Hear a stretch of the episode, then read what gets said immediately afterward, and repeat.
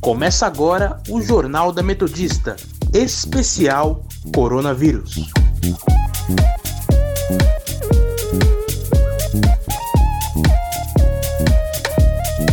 Olá, eu sou Felipe Laurindo. E eu sou Sofia Villanueva. E está começando o Jornal da Metodista, especial sobre o coronavírus. Estamos aqui para informar você das principais notícias dessa quarta-feira, dia 3 de junho de 2020. Se você quiser nos seguir, acesse nosso Instagram, arroba portalrronline ou arroba Sônica Metodista.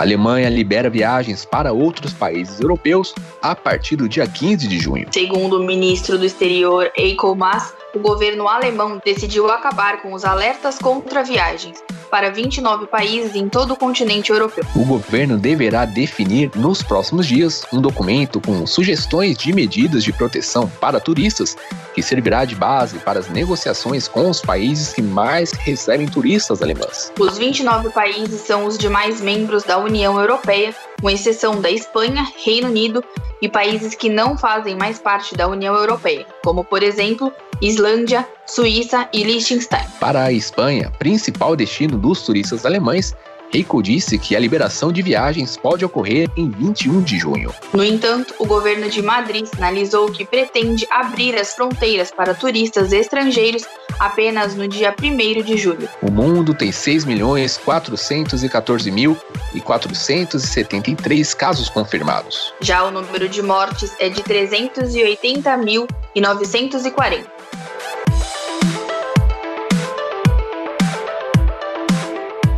Segundo dados das secretarias estaduais de saúde, foram registrados 31.300 mortes pela Covid-19. O número de casos confirmados da doença em todo o país é de 558.237. Os dados também apontam que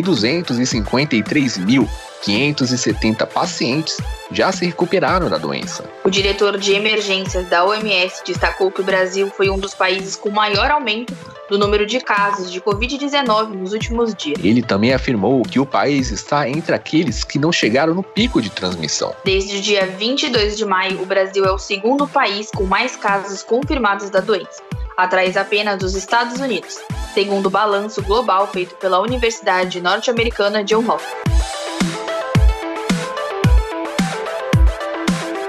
Em dados atualizados divulgados diariamente pelas secretarias municipais das cidades aqui do ABC, mostram que Santo André ainda lidera a lista. A cidade andreense tem 3.152 casos confirmados e 172 óbitos. Em seguida vem São Bernardo, com mais de 2.116 casos confirmados e 217 mortes. A cidade de Diadema já tem uma taxa de ocupação dos leitos de UTIs de 60%. Já São Caetano virou referência internacional no combate ao coronavírus. A emissora britânica BBC veio até a cidade conhecer os programas de testagem em massa realizado pela prefeitura. E Rio Grande da Serra é a cidade com menos casos confirmados em toda a região.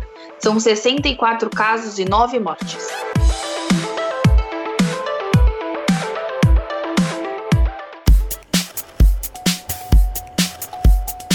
Hora da prestação de serviço.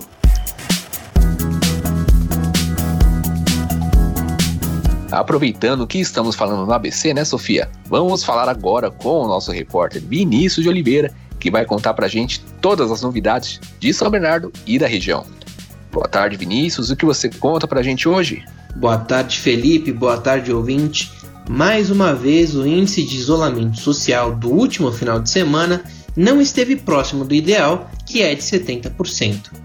Dados do Sistema de Monitoramento Inteligente do Governo de São Paulo mostram que o melhor índice da capital foi de 55% no domingo.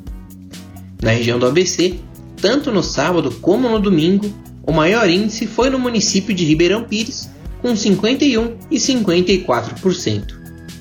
O índice mais baixo foi registrado em Mauá, com 48% de isolamento em ambos os dias. São Bernardo, por sua vez, No sábado, o índice estava em 49%, e no domingo, a taxa melhorou um pouco e subiu para 53%. Volto com vocês. Muito obrigado pelas informações, Vinícius.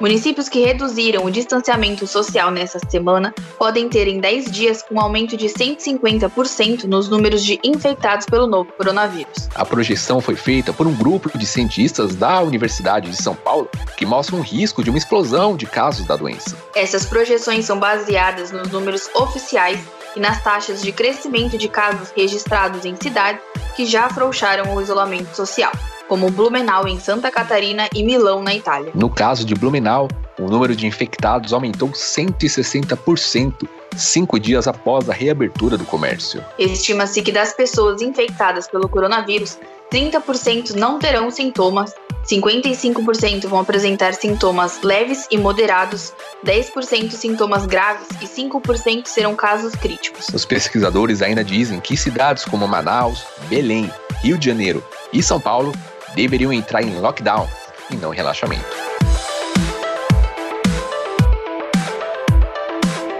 Cidades da região metropolitana de São Paulo esperam por respiradores solicitados ao governo estadual. Os pedidos foram feitos para que os municípios possam aumentar o número de leitos de UTIs. Mas a maioria dos pedidos ainda não foram atendidos. Osasco é a única cidade que recebeu os 20 respiradores pedidos.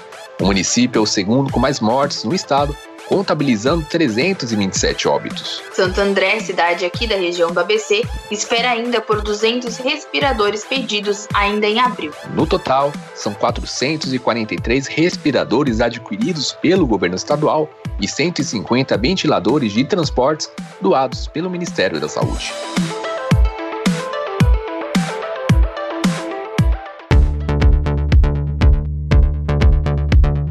Presidente Jair Bolsonaro formalizou no Diário Oficial da União de hoje o nome do general Eduardo Pazuello para exercer interinamente o cargo de ministro de Estado da Saúde. O decreto que nomeia Pazuello ministro interino também exonera o general do cargo anterior na pasta de secretário executivo. A confirmação de Pazuello no posto ocorreu 19 dias depois da saída do então ministro Nelson Teich do governo. Desde o mês passado, os cargos estratégicos do ministro vêm sendo ocupados por militares. A primeira nomeação de destaque foi o próprio Pazuello e cerca de 40 postos do ministério deverão ser entregues a militares. Desses 40, 20 já foram preenchidos.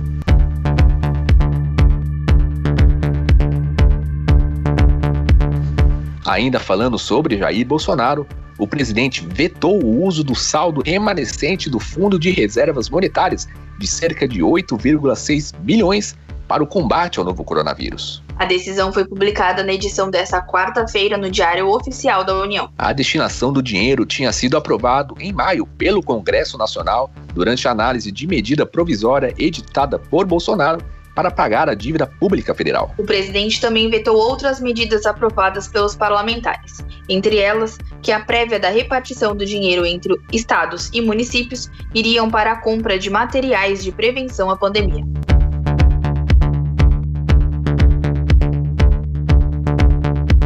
Produção industrial desaba 18% em abril na comparação com o mês de março, sendo o nível mais baixo já registrado no país, segundo dados do IBGE. Esse tombo na produção industrial se deve ao impacto da pandemia do coronavírus e das medidas de isolamento social na atividade econômica. No mês de março, a produção já havia recuado 9% em relação a fevereiro e essa variação já era prevista. Com essa baixa na indústria, o patamar da produção industrial no Brasil ficou 38,3 abaixo do pico histórico registrado em maio de 2011. Apesar da forte queda, o resultado de abril veio melhor do que o esperado. As expectativas em pesquisa da Reuters com economistas eram da queda de 23,2% na variação mensal.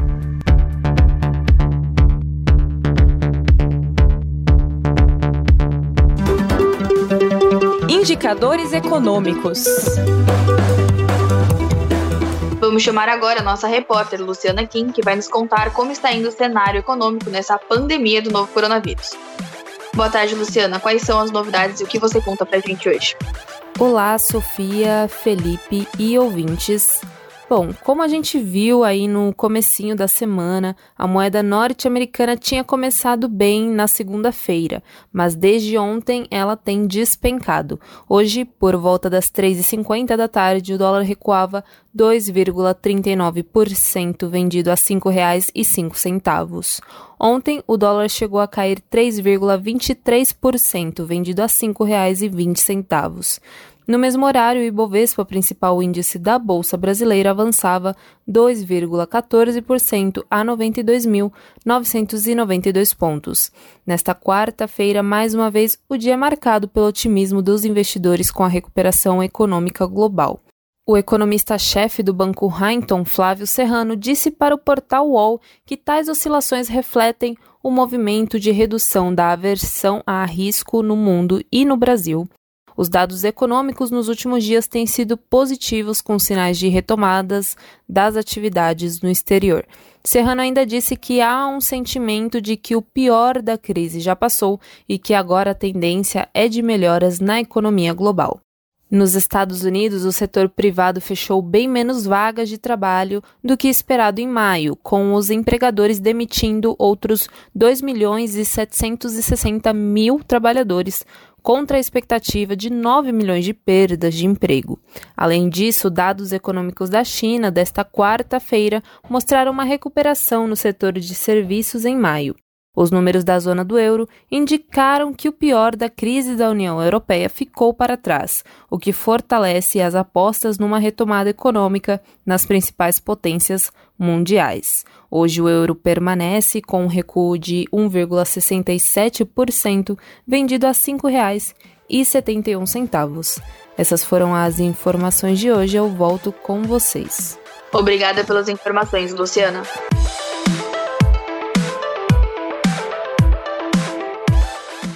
Mais de 9 mil pessoas são presas em oito dias de protestos contra o racismo nos Estados Unidos. A terça-feira foi considerada o dia mais calmo até agora, apesar de alguns registros de destaques em Nova York.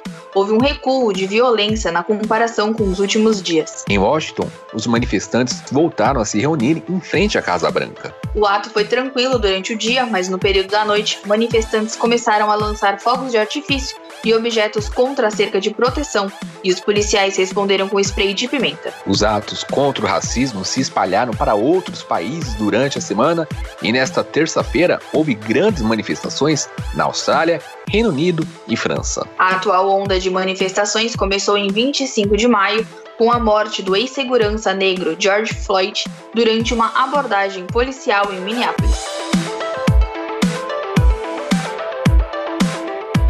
Levantamento feito pela CPMI das fake news no Congresso conclui que o governo federal exibiu mais de 653 vezes anúncios em 47 sites de notícias falsas em 38 dias. Ao todos, foram identificadas 2 milhões de reproduções de anúncios do governo em canais de conteúdo inadequado entre 6 de junho e 23 de junho de 2019. O número representa 4,37% das mais de 47 milhões de impressões de anúncios avaliadas, que é o resultado para contar quantas vezes um anúncio foi exibido em campanhas patrocinadas pelo governo. A análise abrange canais que mais veicularam inserções da campanha Nova Previdência do governo. O documento foi produzido por consultores legislativos da Casa com base em informações enviadas pela Secretaria de Comunicação Social da Presidência da República por meio do Serviço de Informação ao Cidadão.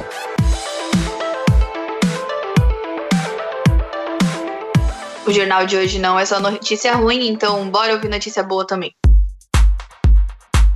Agora, a boa notícia do dia.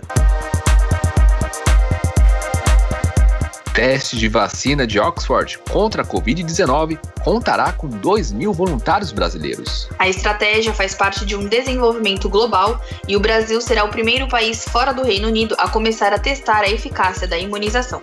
O procedimento foi aprovado pela Agência Nacional Sanitária o apoio do Ministério da Saúde. Em São Paulo, os testes serão feitos em mil voluntários e conduzidos pelo Centro de Referência para Imunológicos Especiais da Unifesp. A Fundação Lehman está financiando a estrutura médica e os equipamentos da operação. Os resultados serão importantes para conhecer a segurança da vacina, prevista para o final deste ano.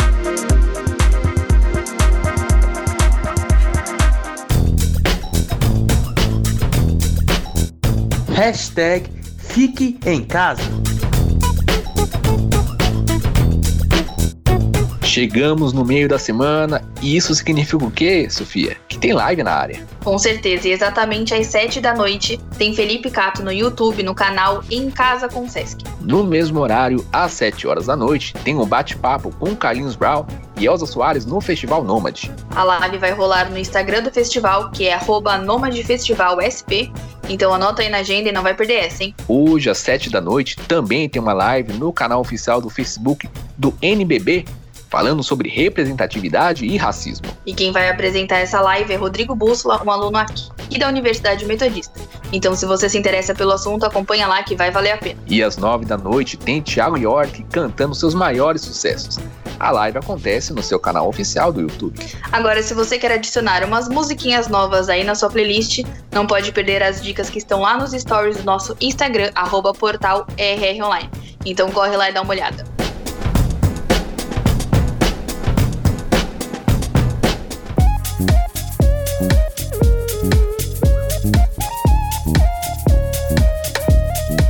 Fica por aqui o programa de hoje. Lembrando que se você quiser seguir a gente nas redes sociais, estamos no Instagram, arroba portal Online e arroba Sônica Metodista. Para mais informações, acesse o nosso portal através do endereço www.metodista.br barra Online.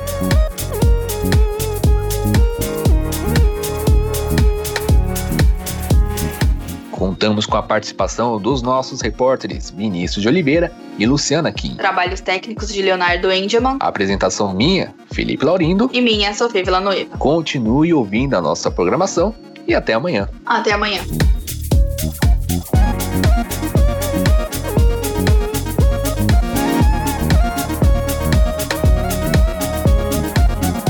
Termina aqui o Jornal da Metodista, especial Coronavírus.